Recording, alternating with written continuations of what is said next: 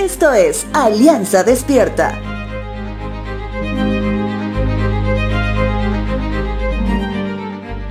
Un profundo temor reverente vino sobre todos ellos y los apóstoles realizaban muchas señales milagrosas y maravillas. Todos los creyentes se reunían en un mismo lugar y compartían todo lo que tenían.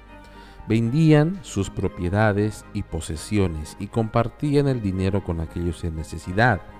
Adoraban juntos en el templo cada día.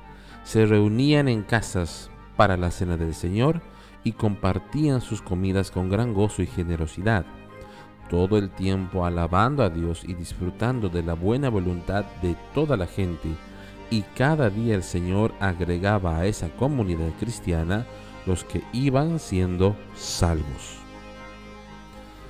Lo que acabo de leer son los versos 43 al 47 del libro de Hechos de los Apóstoles una porción de la palabra que nos muestra la actitud de los primeros creyentes dentro del tiempo de la iglesia como la conocemos.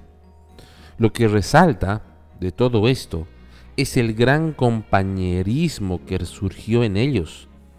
Había tantos puntos en acuerdo que ni siquiera se cita en los puntos en que tenían diferencias. Les hablo de esto porque en el Antiguo Testamento, dentro del libro del profeta menor Esdras, menciona en el capítulo 10 algo parecido. Digo parecido porque el pueblo de Dios estaba superando una etapa muy difícil.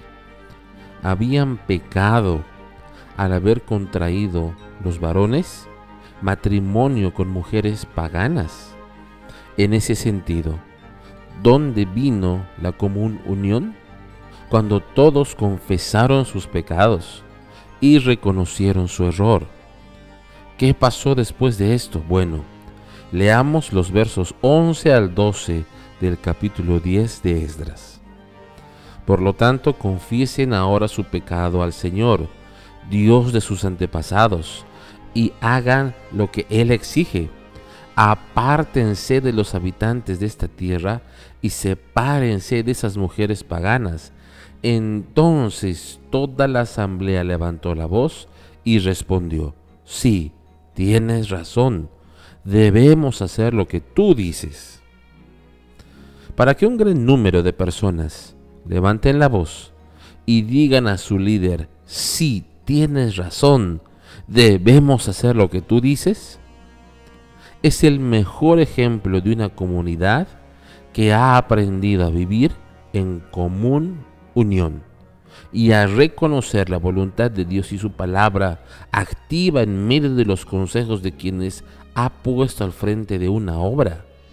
Recuerda, la común unión es un rasgo distintivo de un pueblo que ha aprendido a reconocer la voluntad de Dios por medio de sus líderes terrenales, sabiendo que la iglesia y cada uno de nosotros le pertenece a nuestro Señor y Salvador.